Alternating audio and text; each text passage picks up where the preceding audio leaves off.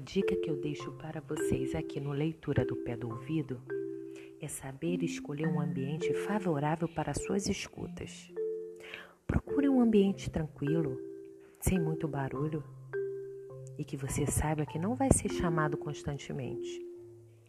Eu, por exemplo, gosto de fazer as minhas escutas à noite.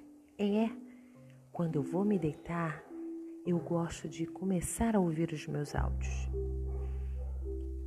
Você sabia que quando nós temos um ambiente favorável para o aprendizado, para a leitura ou qualquer coisa que você demande a fazer, com atenção e silêncio você terá muito mais êxito? A dica é essa.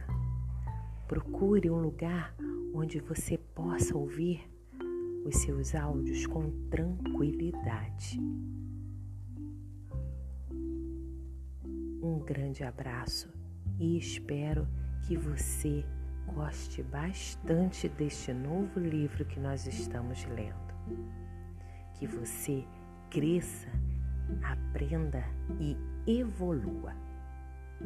Fiquem com Deus e até os nossos próximos capítulos.